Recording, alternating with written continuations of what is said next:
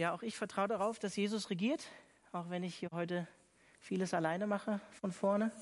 Ich bin äh, hoffnungsvoll und zuversichtlich, dass sich das ändert, dass ich nicht immer hier vorne alleine bin. Aber ich musste heute auch wirklich darauf vertrauen, dass, dass Gott regiert und mir hilft, auch wenn ich äh, schwach bin und wenn ich ähm, ja, nicht die nötige Zeit vielleicht habe, um mich entsprechend auf den Gottesdienst heute vorzubereiten oder auf die Predigt. Ich bin vertraut darauf, dass Gott trotzdem in Kontrolle ist und regiert und heute Abend auch zu euch spricht durch sein Wort. Wir blicken auf Jesu Herrschaft heute Abend, die Zukunft der Reformation sozusagen, Christus als König. Und ich bin froh, dass ich diese Serie abschließen darf, ähm, heute hier äh, am Mittwoch und auch am Sonntag dann. Ich finde, es war eine wichtige Serie oder ist noch eine wichtige Serie für uns als Gemeinde, äh, die uns einfach an die Grundwahrheiten vom Evangelium erinnert. So besser? Das rauscht manchmal so ein bisschen, ne? So. Okay. Und dieses ähm, Christkönigsfest, was ich am Anfang erwähnt habe, das ist eigentlich kein Motto der Reformation oder hat mit der Reformation in dem Sinne nicht viel zu tun. Übrigens, diese Slogans, allein der Glaube, allein Christus und so, das hat sich erst mit der Zeit herauskristallisiert und herausentwickelt in der Reformation. Auch selbst Luther ist erst gegen Ende seines Lebens zu diesen Soli gekommen. Einfach das nochmal als Info. Ähm, diese, dieses Christkönigsfest, was wir am Sonntag feiern, kommt eigentlich, und das finde ich irgendwie ganz lustig, ihr kriegt so ein bisschen geschichtlichen äh, Überblick heute auch, ähm, kommt eigentlich aus der römisch-katholischen Tradition. Von daher finde ich es äh, eigentlich ganz witzig. Heißt eigentlich wörtlich Hochfest unseres Herrn Jesus Christus, des Königs des Weltalls.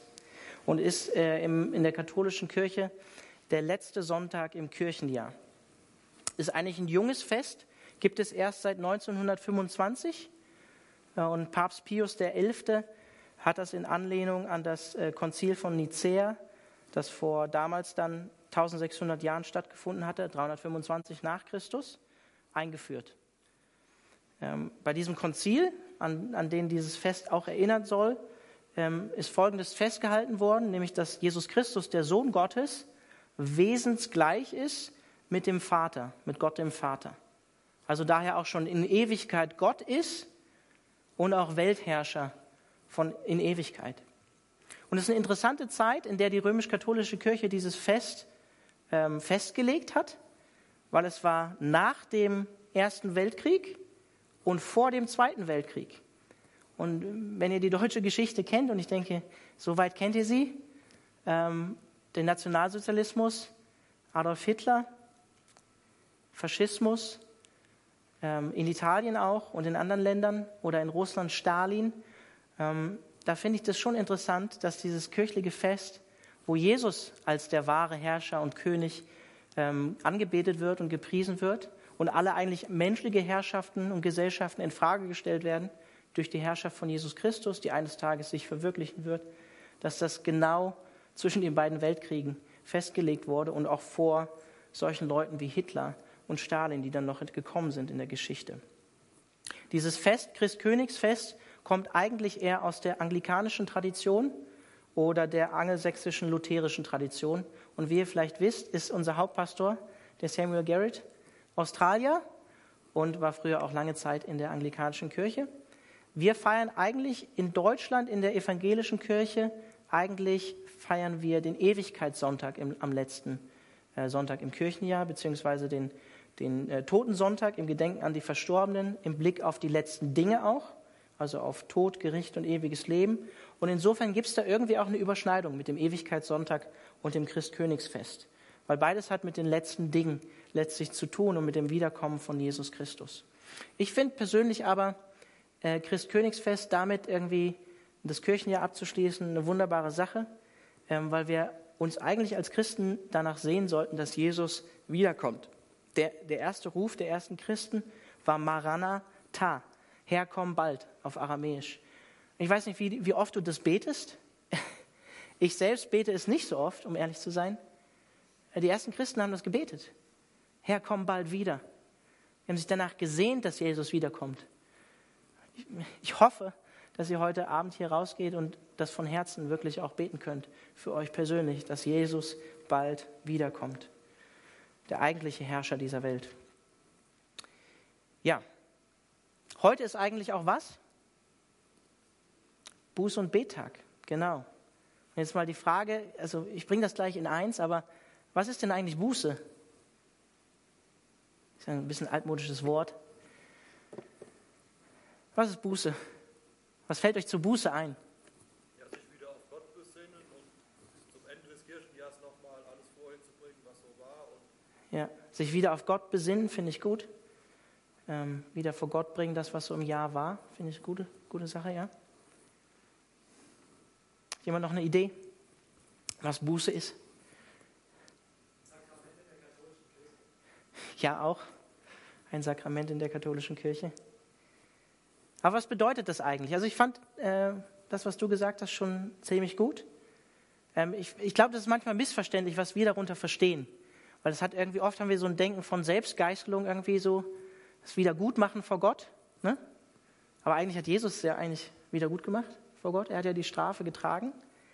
Also was heißt Buße? Es kommt eigentlich aus dem Griechischen von Metanoia, ähm, was eigentlich so viel heißt, oder im Hebräischen Schuf, wie Sinnesänderung oder Umdenken, Umkehren.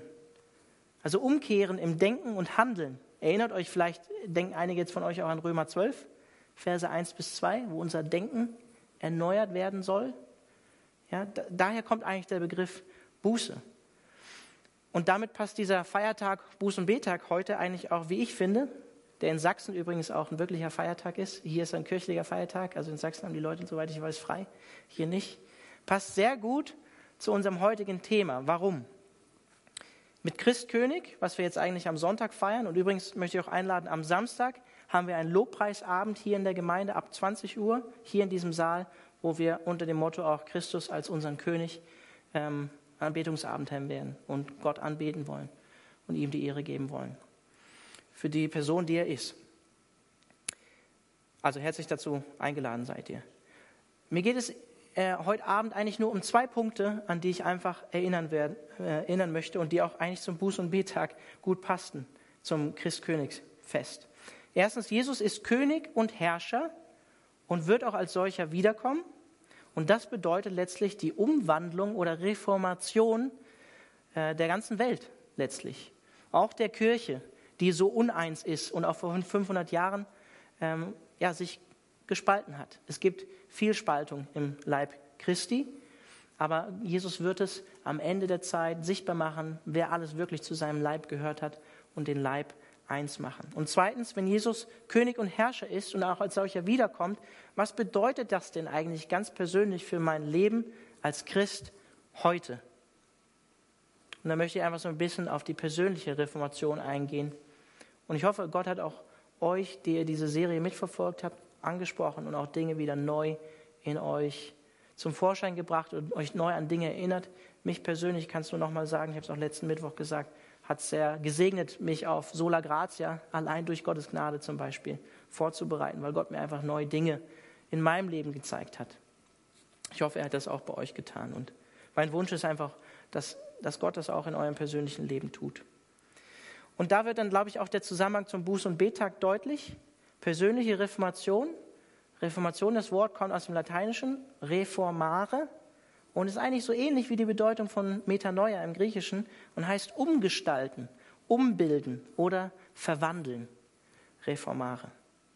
Und genau dahin möchte dich und mich Jesus Christus führen, in ein verwandeltes Menschsein durch die Kraft von seinem Heiligen Geist, der in uns regiert, der in uns regieren möchte. Und das passt auch sehr gut zu Luthers erster These, die ihr sicherlich inzwischen jetzt auch schon alle kennt, wo Luther sagt, da unser Herr und Meister Jesus Christus spricht, tut Buße, oder ich übersetze es jetzt mal anders, denkt um oder kehrt um, hat er gewollt, dass das ganze Leben der Gläubigen Umkehr, Umdenken, Sinnesänderung, Umgestaltung oder Verwandlung sein soll. In Anlehnung und in das Verlassen auf Jesus Christus und seinen Heiligen Geist, der in uns und in unseren Herzen wirkt.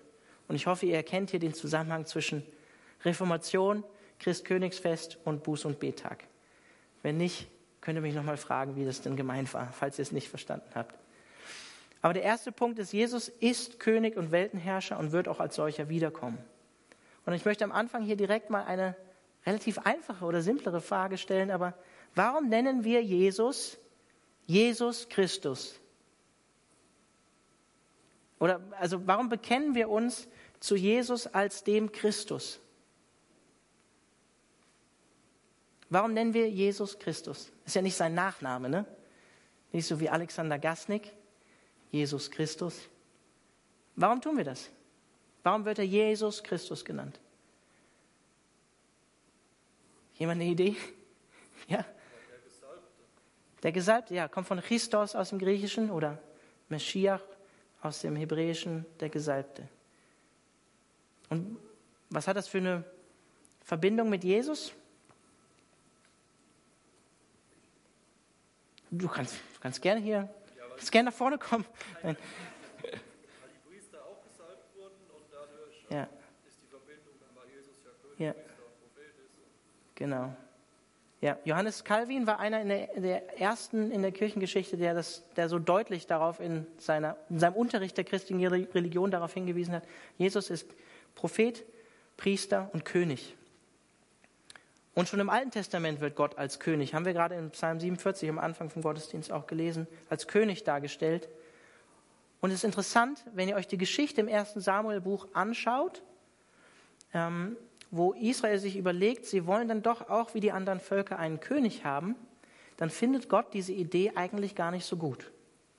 Weil er sagt ganz klar und eindeutig, ihr habt einen menschlichen König über euch erwählt und mich damit als euren einzigen und eigentlichen König verworfen. Falls euch das interessiert, 1 Samuel 8, Vers 7 oder Kapitel 12, Vers 12 könnt ihr gerne nachlesen. Aber dann im weiteren Verlauf der Geschichte macht Gott klar, er wird einen König senden, der wirklich Recht und Gerechtigkeit schaffen wird. In, Jesaja, äh, in Jeremia 23, 5 zum Beispiel, ähm, Christus nämlich, der gesalbt sein wird als der Messias. Und das ist ein Hoheitstitel von Jesus. Ja? Im Alten Testament, wie gerade schon gesagt wurde, wurden zum Beispiel ähm, Priester gesalbt und auch Könige. Und es ist interessant, wenn wir ins Johannesevangelium schauen, Kapitel 12, da salbt Maria Jesus die Füße, trocknet sie dann mit ihren Haaren. Ist natürlich auch ein Bild auf die Totensalbung im Vorhinein, weil sie wusste, Jesus wird sterben. Aber kurz darauf, nachdem das geschehen ist, ist nur im, im Johannesevangelium so, zieht Jesus als König in Jerusalem ein. Ganz interessant, da diese Verbindung zu sehen. Und wird von Israel als und seinen Jüngern als König Israels gefeiert. Und deswegen kann man den Titel Christus oder Gesalbter Christus auch als oder im Sinne von König wiedergeben. Denn im Alten Testament wurden Propheten ähm, gesalbt und auch Könige. Und auch die alttestamentlichen Propheten haben das Kommen eines, Jesu, eines Königs angekündigt. Und das bezeugt uns das Neue Testament, dass Jesus eben dieser eine Christus, dieser eine gesalbte König ist. Jesus ist König und Weltenherrscher. Woran wird es noch deutlich? Ich habe es auch am Anfang schon gebetet. Matthäus 28, wo Jesus seine Jünger aussendet und ihnen sagt, mir ist gegeben alle Macht im Himmel und auf Erden. Und darum sende ich euch, geht, macht zu Jüngern und so weiter. Ich hoffe, ihr alle kennt das apostolische Glaubensbekenntnis. Im apostolischen Glaubensbekenntnis bekennen wir uns zu Jesus Christus, aufgefahren in den Himmel, sitzend zur Rechten Gottes, von dort oder des, des allmächtigen Vaters, von dort wird er kommen, zu richten die Lebenden und die Toten. Und hier haben wir genau diese zwei biblischen Wahrheiten. Jesus regiert an Gottes Seite und er wird von dort kommen, um die Welt zu richten eines Tages. Jesus regiert schon hier und jetzt, auch wenn wir das noch nicht vollends und gänzlich in dieser Welt sehen. Ich weiß nicht, wie es dir geht, wenn du in die Nachrichten heutzutage schaust, in die heutige politische Weltlage.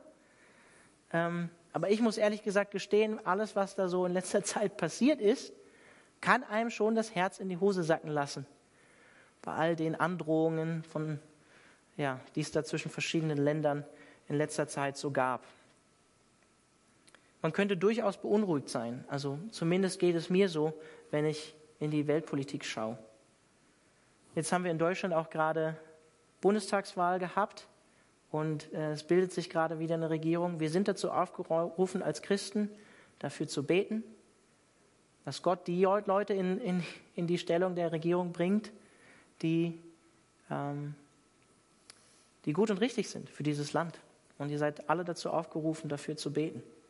Und da ist es gut zu wissen, Jesus Christus ist der eigentliche Herr und regiert und nicht wie damals zum Beispiel Cäsar oder Kaiser Augustus, sondern Jesus. Und das gilt natürlich auch für jedes andere weltliche Regime, jede Herrschaft, die jemals kommen wird, dass der eigentliche Herrscher, der noch kommen wird, Jesus Christus ist. Mit seinem Kommen, mit seinem ersten Kommen, was wir jetzt im Advent feiern, ist das Reich Gottes schon angebrochen und wird sich noch vollkommen verwirklichen.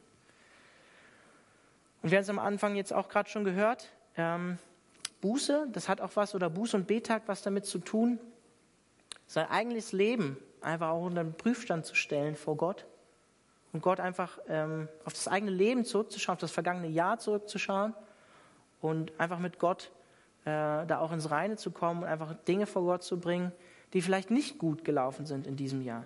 Wie ist deine persönliche Lebenssituation vielleicht aktuell? Was lief nicht gut im vergangenen Jahr? Vielleicht ist es nicht so gelaufen, wie du dir das vorgestellt hast. Vielleicht sind deine persönlichen Lebensumstände gerade alles andere als gut und du zweifelst an Gottes Liebe, an Gottes Güte, Gnade für dein Leben. Vielleicht glaubst du eigentlich gerade gar nicht, dass Jesus alle Macht im Himmel und auf Erden gegeben ist, dass er regiert und er alle Macht hat, er alle Kontrolle hat in deinem Leben, obwohl eigentlich alles nach Chaos aussieht, vielleicht in deinem persönlichen Alltag, in deinem persönlichen Leben. Und dann ist es Zuversicht, Hoffnung, Gewissheit zu wissen, in aller Trübsal, in aller Not, in allem Leid, in meinem Versagen sogar, in meiner Sünde, die ich begehe. Jesus ist König und regiert. Er schützt und erhält mich in meiner Erlösung mit seiner Macht. Er ist Hohepriester, Fürsprecher für mich, für dich, vor Gott dem Vater. Fürsprecher auch für uns, unsere Gerechtigkeit, setzt sich ein für uns im Gegensatz zum Widersacher, der der Verkläger ist, der in der Offenbarung als der Verkläger der, der Christen dargestellt wird. Und wir können gewiss sein, dass Jesus alles unter Kontrolle hat. Alles in unserem Leben, Positives wie Negatives, weil Jesus König ist. Und da möchte ich herausfordern heute Abend, Römer 8, 28. Glaubst du das? Was steht da, Römer 8, 28? Dass alle Dinge, die Gott lieben und nach seinem Plan berufen sind, dass alle Dinge in ihrem Leben ihm zum Besten dienen werden.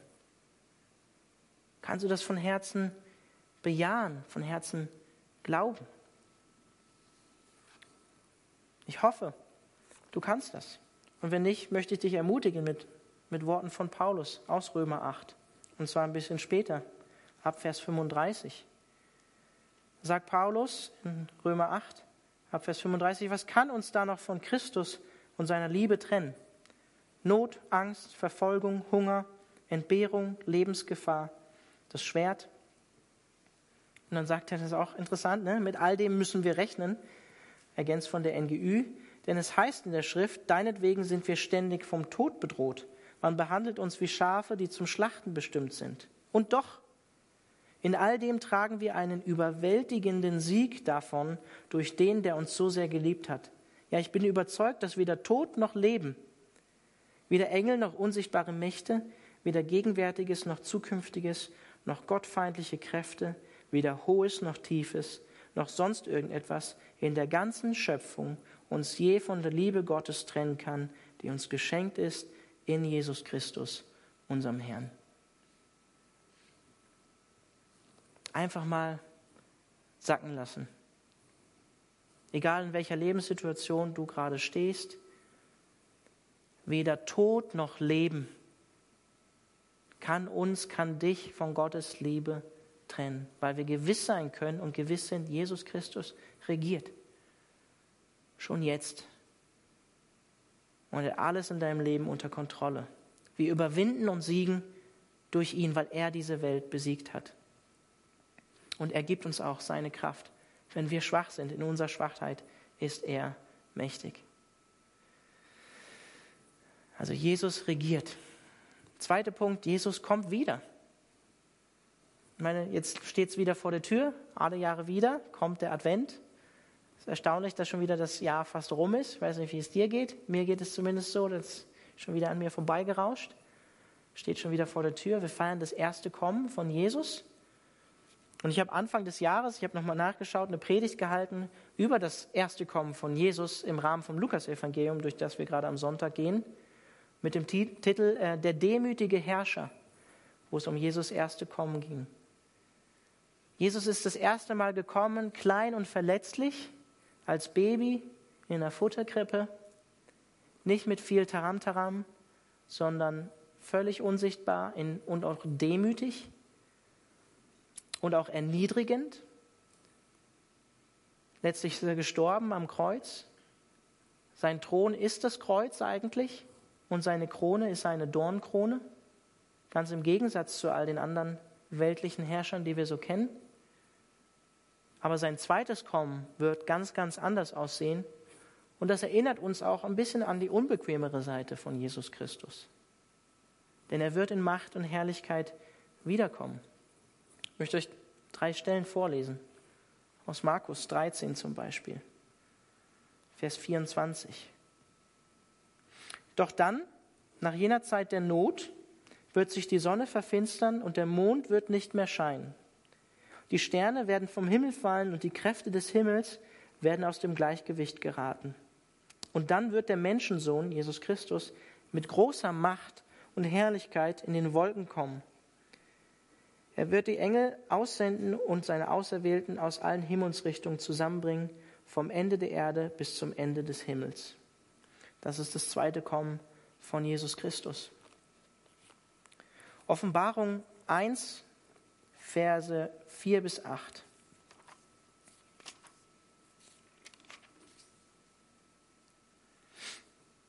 Johannes an die sieben Gemeinden in der Provinz Asien, Gnade und Frieden wünsche ich euch von dem, der ist, der war und der kommt.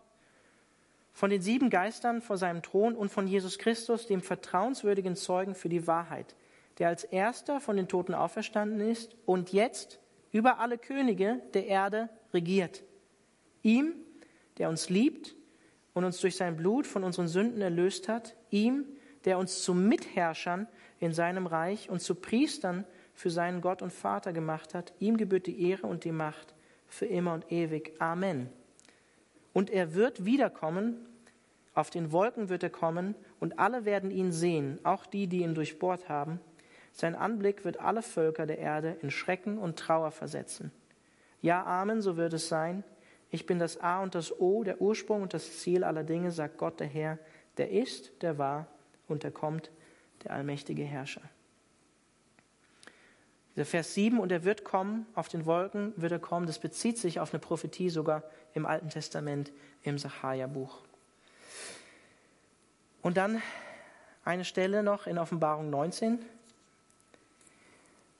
die, wie ich finde, ähm, auf, aufs Deutlichste irgendwie so unser Bild, was wir manchmal vielleicht von Jesus haben, so als dieser blonde Typ in Latschen, mit einem langen Gewand und äh, blauen Augen ähm, aufs Trefflichste widerlegt. Offenbarung 19 ab Vers 11. Und nun sah ich, dass der Himmel geöffnet war und auf einmal erschien ein weißes Pferd, auf dem jemand saß. Der Reiter heißt der Treue und der Wahrhaftige und er kommt als gerechter Richter und führt einen gerechten Krieg. Seine Augen glichen lodernden Flammen und auf dem Kopf trug er viele Kronen. Auf seiner Stirn stand ein Name, der nur ihm selbst bekannt ist, und der Mantel, in den er gehüllt war, war mit Blut getränkt. Der Reiter hatte noch einen anderen Namen, das Wort Gottes. Ihm folgten auf weißen Pferden reitend und in reines, leuchtend weißes Leinen gekleidet, die Heere des Himmels. Aus dem Mund des Reiters kam ein scharfes Schwert. Mit diesem Schwert wird er den Völkern eine vernichtende Niederlage beibringen. Er wird mit eisernem Zepter über sie regieren, Anspielung auf Psalm 2, und sie den furchtbaren Zorn des allmächtigen Gottes erfahren lassen, indem er sie wie reife Trauben in der Weinpresse zertritt. Auf dem Mantel des Reiters, dort wo der Mantel die Hüfte bedeckt, stand noch ein weiterer Name. König über alle Könige und Herr über alle Herren. Mich persönlich berühren diese Worte, wenn ich das lese, auch wenn es harte Worte sind, weil Jesus dort als Richter dargestellt wird, der mit seinem Wort, dieses Schwert, was aus seinem Mund kommt, die Nation richten wird und regieren wird in Recht und Gerechtigkeit. Und er selbst hat den Namen auf seiner Hüfte König der Könige und Herr über alle Herren. Vielleicht geht es dir so, dass dir so eine Beschreibung von Jesus auch Angst macht. Wir leben im Zeitalter von Demokratie, ja, und auch unsere geschichtliche Vergangenheit hier in Deutschland, ich habe es auch schon angesprochen, der Nationalsozialismus war ein totalitäres Regime. Ähm, und da könnte man eigentlich auch Angst bekommen, wenn man solche Worte von einem Alleinherrscher, von Jesu zweitem Kommen liest, könnte man auch Angst bekommen. Und wenn Jesus wiederkommt, wird es in der Tat so sein, dass Jesus die legislative, die judikative und die exekutive Gewalt in sich vereinen wird. Ja, wir kennen ja alle die Gewaltenteilung. Ne? Eigentlich sollte man das alles voneinander trennen. Gell? Bei Jesus wird es nicht so sein. Er wird die einzige Person der Geschichte sein, bei der das aber gut ausgehen wird. Bei der es nicht in die Hose geht, weil Jesus ein anderer König ist auch wenn sein zweites Kommen mit Macht und Herrlichkeit sein wird und er die Nationen regieren wird. Jesus ist eben ein anderer König, jemand, der sich nicht selbst bereichert oder andere unterdrückt, einfach um der Unterdrückung willen oder um seiner selbst willen. Im Gegenteil, er ist der König, der für uns, oh, das, das Kreuz ist jetzt auf der anderen Seite, gell, ne? Ich habe noch selber mitgeholfen beim Rüberschieben. Ja, Okay, ihr wisst, ne, wenn ich nach da gezeigt habe, dann meinte ich das Kreuz auf der anderen Seite. Ja, so ist es. Im Gegenteil, Jesus ist der König, der sein Leben für uns am Kreuz gegeben hat und seine Liebe für uns bewiesen hat. Deswegen sagt Paulus in Römer 8, was kann uns denn von seiner Liebe trennen, wenn er sich selbst nicht mal verschont hat? Weder Leben noch Tod, nichts. Und sein Reich, und das ist auch eine Prophezeiung aus Jesaja, das wird ein Friedensreich sein. Und das ist auch in Verbindung gebracht mit, dass die Herrschaft auf seiner Schulter ruhen wird und so. Und er wird Friedefürst auch genannt werden. Und hier möchte ich auch nochmal dich herausfordern von dem, was ich am Anfang schon auch gesagt habe. Wie sehr sehnst du dich nach dieser Wiederkunft von Jesus? Das kann schon auch ein Gradmesser sein, und das sage ich auch mir selbst, von deiner geistlichen Gesundheit. Wie sehr bist du eins und befreundet mit den Dingen und dem, was so in dieser Welt passiert? Kannst du das loslassen? Könntest du das loslassen, wenn Jesus heute, morgen wiederkommt? Kannst du das von Herzen beten? Maranatha, Herr, komm bald. Am besten gestern, nicht morgen.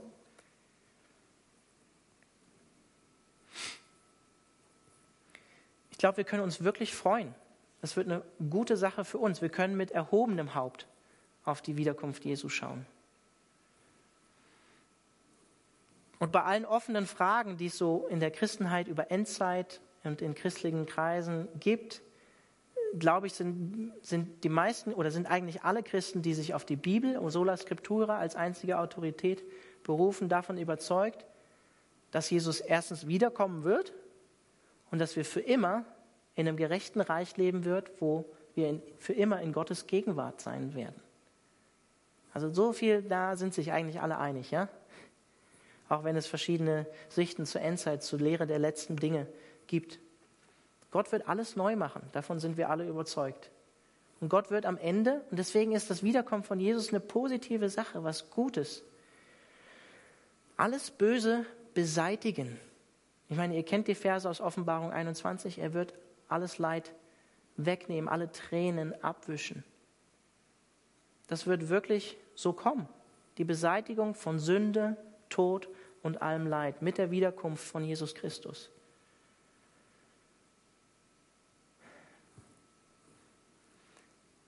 Die meisten von euch, die, noch, die jetzt hier heute Abend sind, sind ähm, noch sehr jung. Aber auch da, ähm, ich weiß nicht, wie es um eure Gesundheit steht, wie es euch körperlich geht. Aber wenn Jesus wiederkommt, dann wird er unseren Körper umgestalten. Vielleicht haben einige von euch, sind auch jung, sind noch nicht weit fortgeschritten und haben Gebrechen durchs Alter, die einfach kommen, aber haben vielleicht sogar chronische Krankheiten, psychische Krankheiten, sehen sich danach eigentlich, dass Jesus uns wiederherstellt, uns umgestaltet. Er wird unseren Körper umgestalten, wenn er wiederkommt, seinem Körper gleich machen, wieder vollkommen machen. Und er wird diese Welt umgestalten, wiederherstellen zu seinem eigentlichen Zweck, zur guten Schöpfung. Wir brauchen dann keine Angst mehr haben vor Fluten oder Dürrekatastrophen oder vor dem Klimawandel. Ja, Gott wird eine neue Erde schaffen, wird alles wiederherstellen. Und alle Menschen werden sich vor Jesus Christus beugen, Philippa 2, Vers 10, und anerkennen, dass er Herr ist zu Gottes Ehre. Und ihr habt es vielleicht auch mitgelesen in Offenbarung 1, wenn Jesus wiederkommt, werden wir mit ihm, und das ist, übersteigt mein Denken und Verstehen, ich kann nicht begreifen, wie das aussehen wird, aber wir werden mit ihm herrschen, mit ihm zusammen regieren.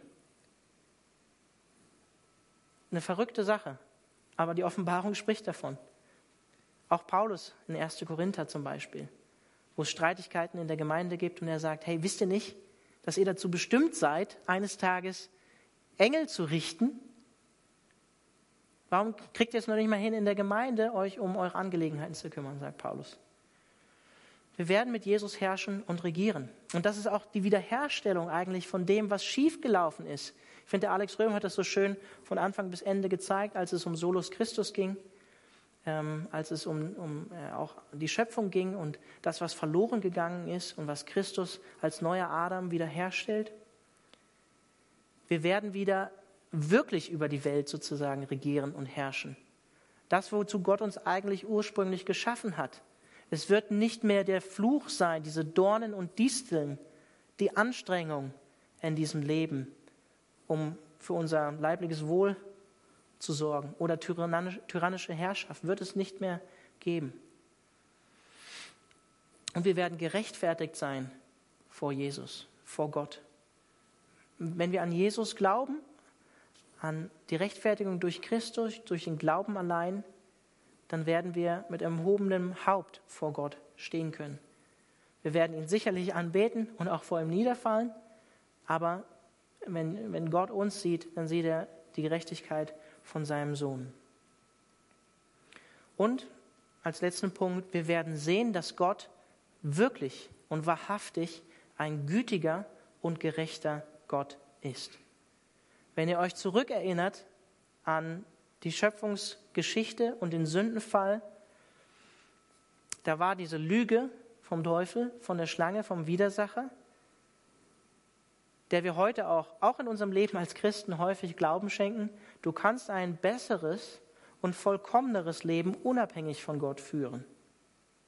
Du brauchst Gott eigentlich gar nicht. Sollte Gott es wirklich gut mit dir meinen? Gott enthält dir doch diesen einen Baum vor. Oder? Und wenn ich ehrlich zu mir selbst bin, dann bin ich genauso immer wieder versucht in meinem Alltag dieser Lüge zu glauben. Aber wenn Jesus wiederkommt und alles herstellen wird, dann wird das ganz, ganz anders aussehen. Da wird all dieser Zweifel, das Misstrauen an Gottes Güte und Gottes Gerechtigkeit ausgeräumt werden und wir werden vollkommen Gottes Liebe in unserem Verstand, in unserem Herzen, in unserer Seele begreifen. Gott wird wirklich zeigen, dass er der ist, ähm, der gesagt hat, er ist. Die Liebe in Person, die Gerechtigkeit in Person. Der zweite allgemeine Punkt, und auf den möchte ich nur noch kurz eingehen, weil Jesus König ist und Weltenherrscher ist, will er auch in deinem und meinem Leben regieren und es verändern, es umwandeln und auch gebrauchen. Jesus kann heute als König wiederkommen. Und was für Auswirkungen sollte das auf dein oder mein Leben haben. Gibt es ganz viele Stellen im Neuen Testament, ich will jetzt keine vorlesen, aber dass wir wachen sollen, dass wir im Licht wandeln sollen, dass wir wachsam sein sollen, weil Jesus jede Zeit wiederkommen kann.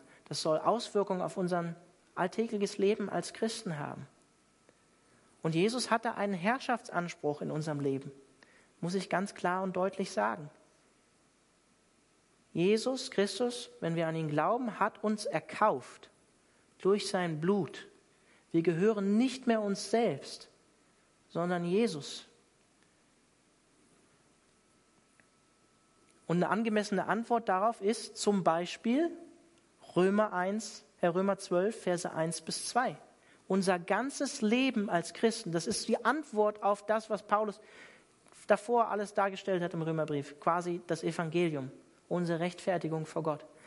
Die Antwort darauf, nicht um uns zu rechtfertigen, aber die angemessene Antwort darauf sollte sein, dass wir einen lebendigen Gottesdienst leben, ein lebendiges Opfer und uns Gott hingeben und unser Denken und unser Fühlen alles, was uns als Menschen aufmacht, ausmacht, umwandeln lassen, uns Gott ausliefern und den Heiligen Geist an uns arbeiten lassen. Das wäre die angemessene Antwort nach Paulus, Römer 12, Verse 1 bis 2. Und die Frage ist unvermeidbar, aber ist Jesus das in deinem Leben? Regiert er in deinem Herzen? Oder gibst du ihm nur Teilbereiche in deinem Leben? Gott will unser ganzes Herz.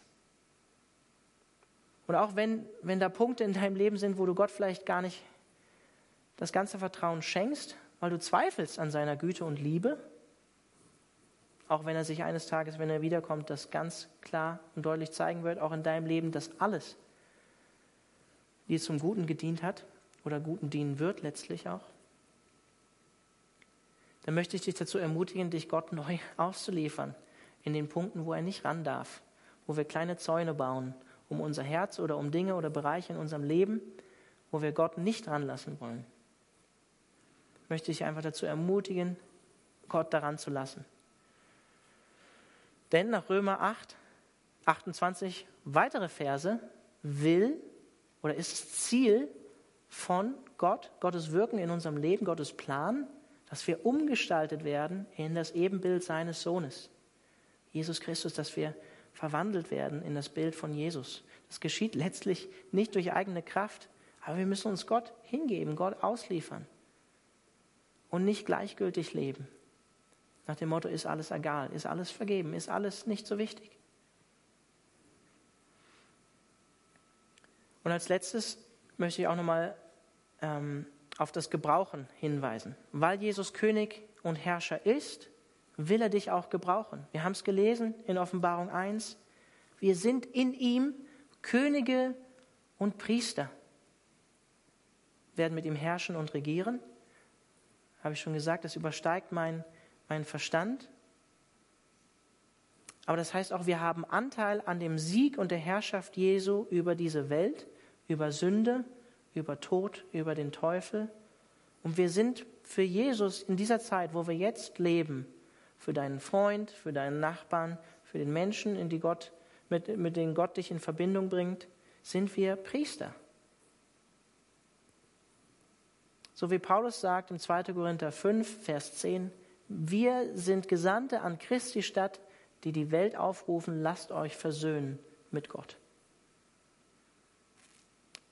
Was ist das für ein Privileg, dass Gott uns da als schwache Menschen anvertraut hat?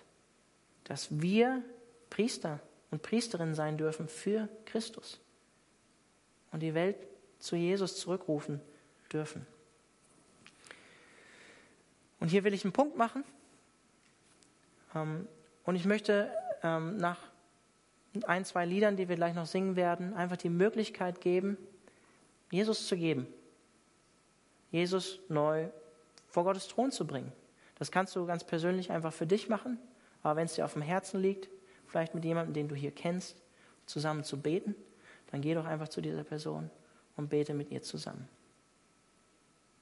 Wo sind vielleicht Punkte in deinem Leben, wo du an der Herrschaft Jesu zweifelst oder dass Jesus Veränderung da vielleicht auch, wo wir Gott gar nicht mehr die Veränderung zutrauen, wo wir Gott gar nicht mehr die Macht zuschreiben oder geben. Damit meine ich jetzt nicht nur positives Denken, so wir müssen positiv denken, damit dann Veränderung geschieht, sondern manchmal haben wir Jesus abgeschrieben in manchen Bereichen in unserem Leben, oder?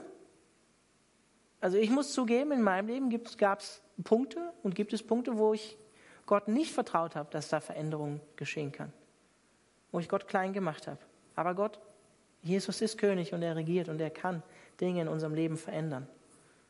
Wo sind vielleicht Punkte in deinem Leben, wo du Gottes gnädiges Eingreifen, sein Erbarmen brauchst in deinem Leben? Wo du dich Gott neu hingeben musst, um persönliche Veränderung zu erfahren.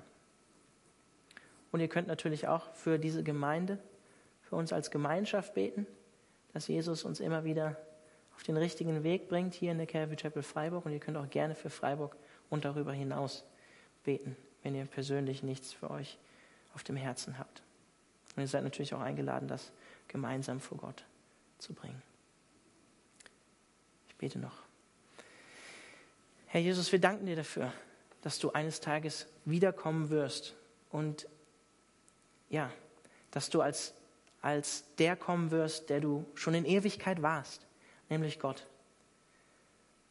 Und Herr, ich danke dir dafür, dass ich weiß, dass ich zu dir gehöre, dass ich dir mein Leben anvertraut habe und dass ich mit emporgehobenem Haupt, Kopf hochschauen kann und freudig ähm, auf deine Wiederkunft sehen kann. Weil ich weiß, es wird alles zum Besten dienen, alles umgestaltet werden. Herr, hilf du uns in unserem Leben echt wieder dahin zu kommen, zu beten, Herr, komm bald. Zeig du uns die Punkte in unserem Herzen, wo, ja, wo, wir, wo wir Freundschaften mit der Welt geschlossen haben, wo wir Freundschaften mit Dingen geschlossen haben, wo wir nicht von Herzen beten können, Herr, komm bald.